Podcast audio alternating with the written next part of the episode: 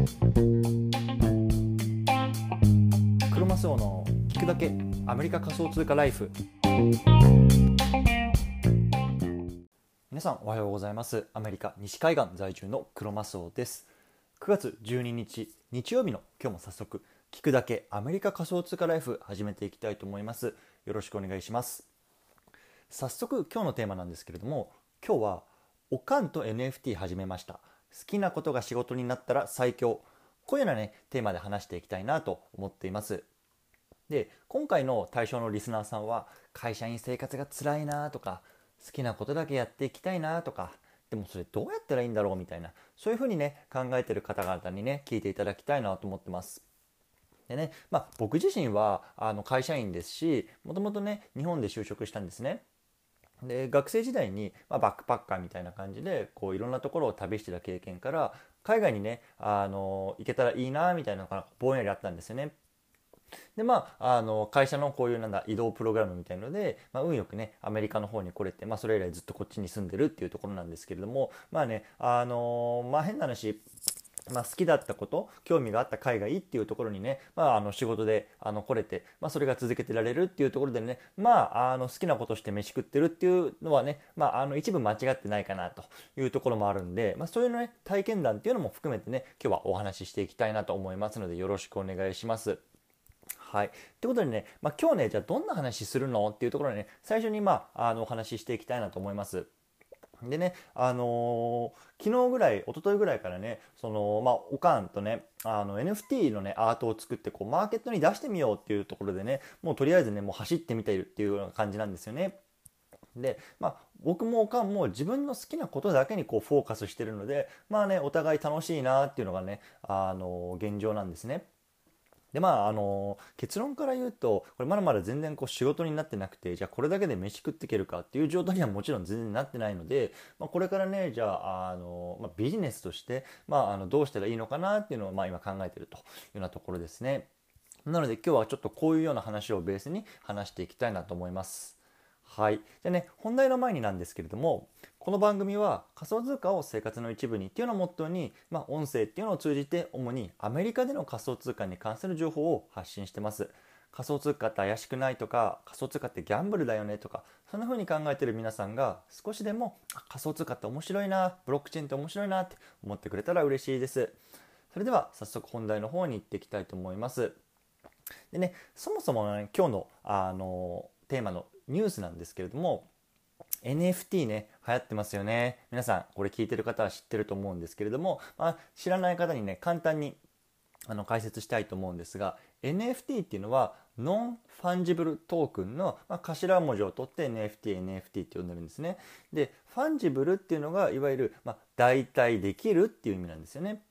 なので non-fungible っていうのは代替できないってことなんですよ。まあ、つまり、まあ、あのある一つの作品であったりとか、まあ、ある一つの、まあ、ものっていうのに、まあ、例えば、まあ、簡単に言うとシリアルナンバーみたいなのがついていてもうそれはもう世の中で一つしかありませんよコピーできませんよとかそういうようなあの感じのもので今ね特にアートの分野でねすごくねあの流行ってるんですよね。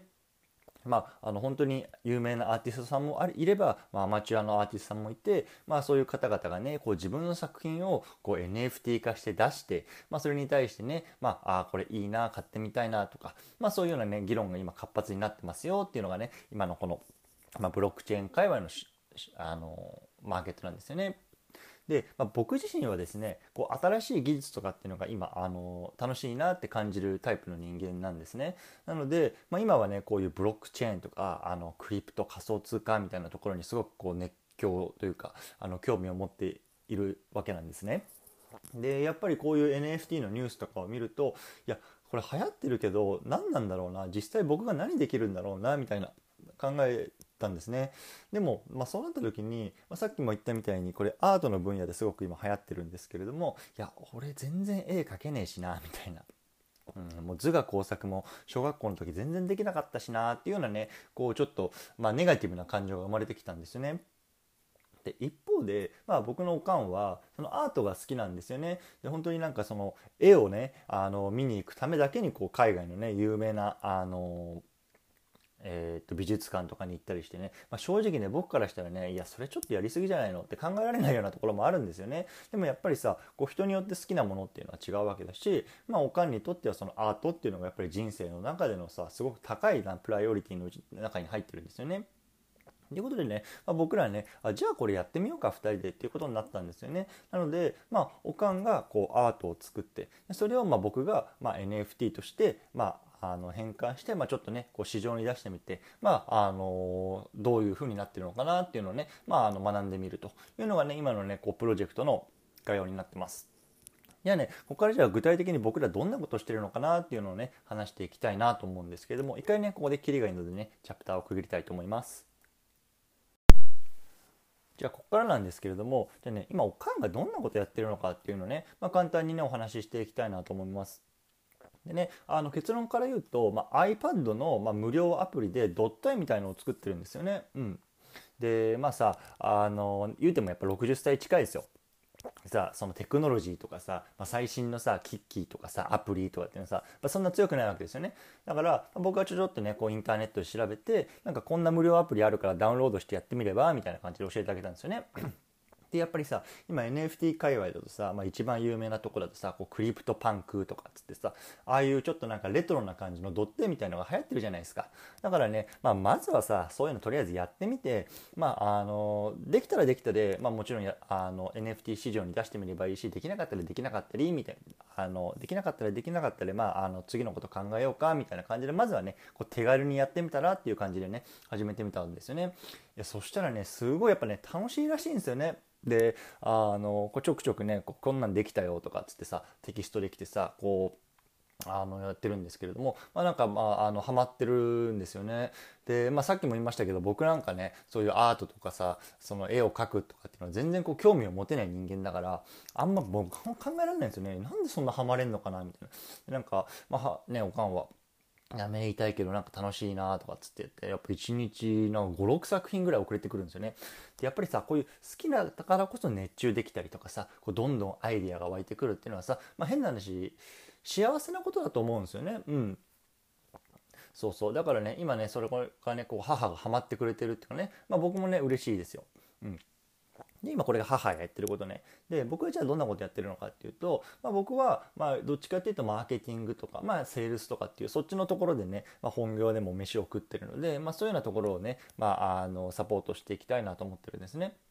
で具体的には、まあ、昨日ね、まあ、新たにねこう新しいツイッターアカウント作ってあげました母用のねでまあこれはもうあの日本語っていうよりももう英語でねこうグローバルに発信していくものにしていきたいなと思ってるので、まあ、基本はもう全部もう英語でねやってこう発信してるんですねでまあさあの今日はこんなの作ったよとかさあのつってこうどんどんどんどん出してあげて、まあ、それに対してねこうなんかコメントしてくれたりとかさそういう人もいるのでまあなんか本当に嬉しいなと思いますよね。でさ今こうやっておかんがねまあ一昨日ぐらいからこう新しいアプリでこう、まあ、練習がてらいろいろ作ってるんですよね、うん、だからねまああのー、少し練習に慣れてきてあこんな感じかみたいなのがつかめてきたらこれをねまああのー、一つテーマを絞って、まあ、コレクションにしてまあちょっとね近日近日中に、ま、オープンシーっていうマーケットの方にこう出してみてね、まあ、あの市場からどんな反応が得られるかなみたいなところをねちょっと見てみたいなと思ってるんですよ。僕自身はやっぱりねここのところが面白いんですよねあのやっぱりこうあのマーケティングして、まあ、どんなのが流行ってるのかなみたいなのを見ながらあの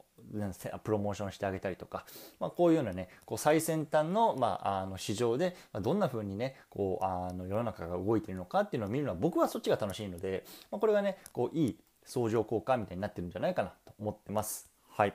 でね、ここからちょっとね、あの、深掘りして、今後ね、あの、どういうような未来が待ってんのかな、みたいな、ちょっとね、ちょっと堅苦しいんであれなんですけれども、まあ、話していきたいなと思いますね。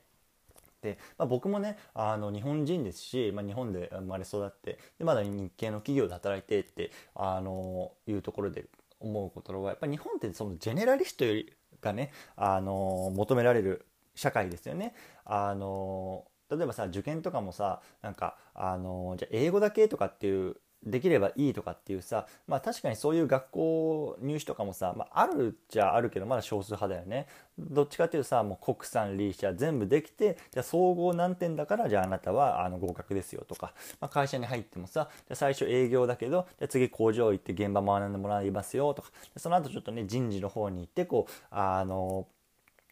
会社の仕組みがどうなってるのかっていうのを学んでもらいますよ。でそれ学んでからようやくじゃあ部長クラスですよみたいなそういうような感じになっていくじゃないですか日本の会社って。でさそういう日本ってやっぱりジェネラリストみたいな感じで、まあ、求められる社会だと思うんですけれどもここはアメリカだとね逆にそういうのってほとんどないんですよ。もうスペシャリストっていうのが求められる、あのー、社会なんですよね。もうあなたは営業ですと。あなたは開発ですと。あなたは製造ですみたいな。もうきちっと分かれてて。でジョブディスクリプションっていうようなこうあなたの仕事はこれですよみたいなのがもうねあの入社した時のその契約書の中に書かれてるんですよね。だから変な話もうそれ以外の仕事やらなくても全然いいんですよ。でもお給料もらえると。いうようなねあのところなので多分ねこれからの時代にねこっちのスペシャリストみたいのがねあの幅を利かせてくるんじゃないかなと思うんですよね。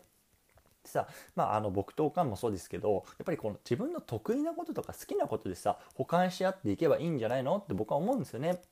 さやっぱり日本みたいにさこういうジェネラリストみたいのをこう作るみたいな社会があるからさいやもう俺本当になんかあの現場嫌いだけど営業やりたいんだけどなんでこんなとこにいなきゃいけないんだよとかさこう辛くなっちゃうしさそれで活気がなくなっちゃうわけじゃないですかだからその、まあ、変な話さこう自殺する人がさ多くなったりとかそういうのにもつながるんじゃないかなって僕は思うんですよね。でやっぱりさこう世の中でさ、まあ、家庭もそうですけど、まあ、見てみてるさやっぱお金を稼ぐことが得意な人がいればさじゃああの、ね、あの家をきれいにしたりさあの家事をしたりとか料理を作ったりっていうのはさ好きな人がいると思うんですよね。で夫婦生活なんてまさにそうじゃないですか。で僕なんかももう料理なんかほんと全然興味持てないんですよね。もう食べるのは好きだけどじゃあでもなんかじゃあ自分で何か作ってってなるといや確かに今さあのクックパッドとかいろいろさあのアプリとか見れば作れるけどいやでもなんかなっていう全然この重い腰が上がらない感じなんですよねでもさ妻は全然そんな感じじゃなくてむしろなんか料理は好きみたいな。えー、っていう感じでまあねお互いがねこう好きなこととかねあの得意なことでこう補完し合ってるっていうような感じなので、まあ、これがね今後社会とか、まあ、仕事っていう面でもねあの増えていけばいいんじゃないかなと思うんですよね。でさやっぱりこれ聞いてる皆さんの中にもあ僕もなんか NFT 興味あるけどアート全然得意じゃないんだよなとかいや僕はあ私アートは好きなんだけどなんか営業とかはちょっと苦手でさみたいな人がいると思うんですね。そしたらさやっぱタグを組めばいいんじゃないかなと思うんですよね。で SNS とかでさ、まあ、ちょっと僕こういうのが好きなんだけどじゃあ営業できる人探してますとかさあのそういうのを言ってみたらまあなんか見つかるんじゃないの？みたいなところで僕は思ってるので、まあ、そういうふうにしてねこう自分の好きなことであのを掘り下げていくのがまあ幸せだよねっていうようなところを今日はお話ししてきました。うんでまあねあのさっきも言ったんですけど僕らのね今のこの活動って別にそのこれで飯を食っていけるわけじゃないので、まあ、これでねがね仕事になるとね、まあ、いいよねっていうところで思ってるんですよね。で、まあ、さっきの話一番冒頭の話ですけど、まあ、僕はねもともと海外が好きっていうのがあってでそれでねこう出てこれたっていうのは、まあ、ある意味ね運みたいなところもあってラッキーだったんですよね。うん自分の実力がどうこうっていうよりもやっぱこういう運みたいなところもやっぱ少なからずあると思うんですよ。だからもう僕自身はま今仕事でどうのこうのっていうよりも、ま、海外に住めてるっていうことそれだけでね、まあ、幸せだしねいいなと思ってます。うん、でね今こうやってこういう発信活動でね少しずつねまあなんか本当に小銭程度ですけど、まあ、あの稼げてきてるしねそれもそれで楽しいので、まあ、日々コツコツやっていきたいなと、まあ、思ってます。はい。じゃあね今日はこの辺で終わりたいと思うんですけれども、まあ、最後簡単にまとめてみますね。今日はねおかんと NFT 始めました。好きなことが仕事になったら最強っていうのをねテーマで話してきました。で僕らはね絵を描くのが好きなおかんとマーケティングが好きな僕でこう分業制をしてね今いろいろねあの NFT を作ってますよって話ですね。でお互いねこう好きなことにフォーカスしてやってるからね全然苦じゃないんですよね。でねこういうこれからの時代はこうやってこうお互いがね好きなことでこう補完し合って生きていくのがね大切なんじゃないのと、まあ、そういうようなところで今日はお話ししてきました。はいでね今日の合わせて聞きたいなんですけれども今日の合わせて聞きたいはアートの才能が全くない人が NFT マーケットで活躍する方法こういうテーマでね過去に話した配信があるのでこちら概要欄にリンクを貼っておくので是非ね合わせて聞いてみてくださいじゃあね今日ちょっとね長くなってしまったんですけれどもまあねあのこの辺にしたいと思いますね。で最後雑談なんですけれども実はねアメリカでは今日からねもうフットボールのシーズンがスタートするんですね。で、まあ、フットボールって、まあ、日本のあの皆さんはもしかしたらフットボールイコールサッカーって思ってるかもしれないんですけれどもアメリカではもうフットボールイコールアメリカンフットボールなんですね。ちなみにねサッカーはねヨーロピアンフットボールってあの結構呼ばれたりしますね。やっぱりあの国民的なスポーツなので、まあね、あの僕も楽しみにあの見ていきたいなと思ってます。はい。じゃあね、今日はこの辺にしたいと思うんですけれどもね、あの季節の変わり目ですので、皆さんも体調にね、気をつけながら、まあ、コツコツやっていきましょうということで、今日も素敵な一日をお過ごしください。バイバイ。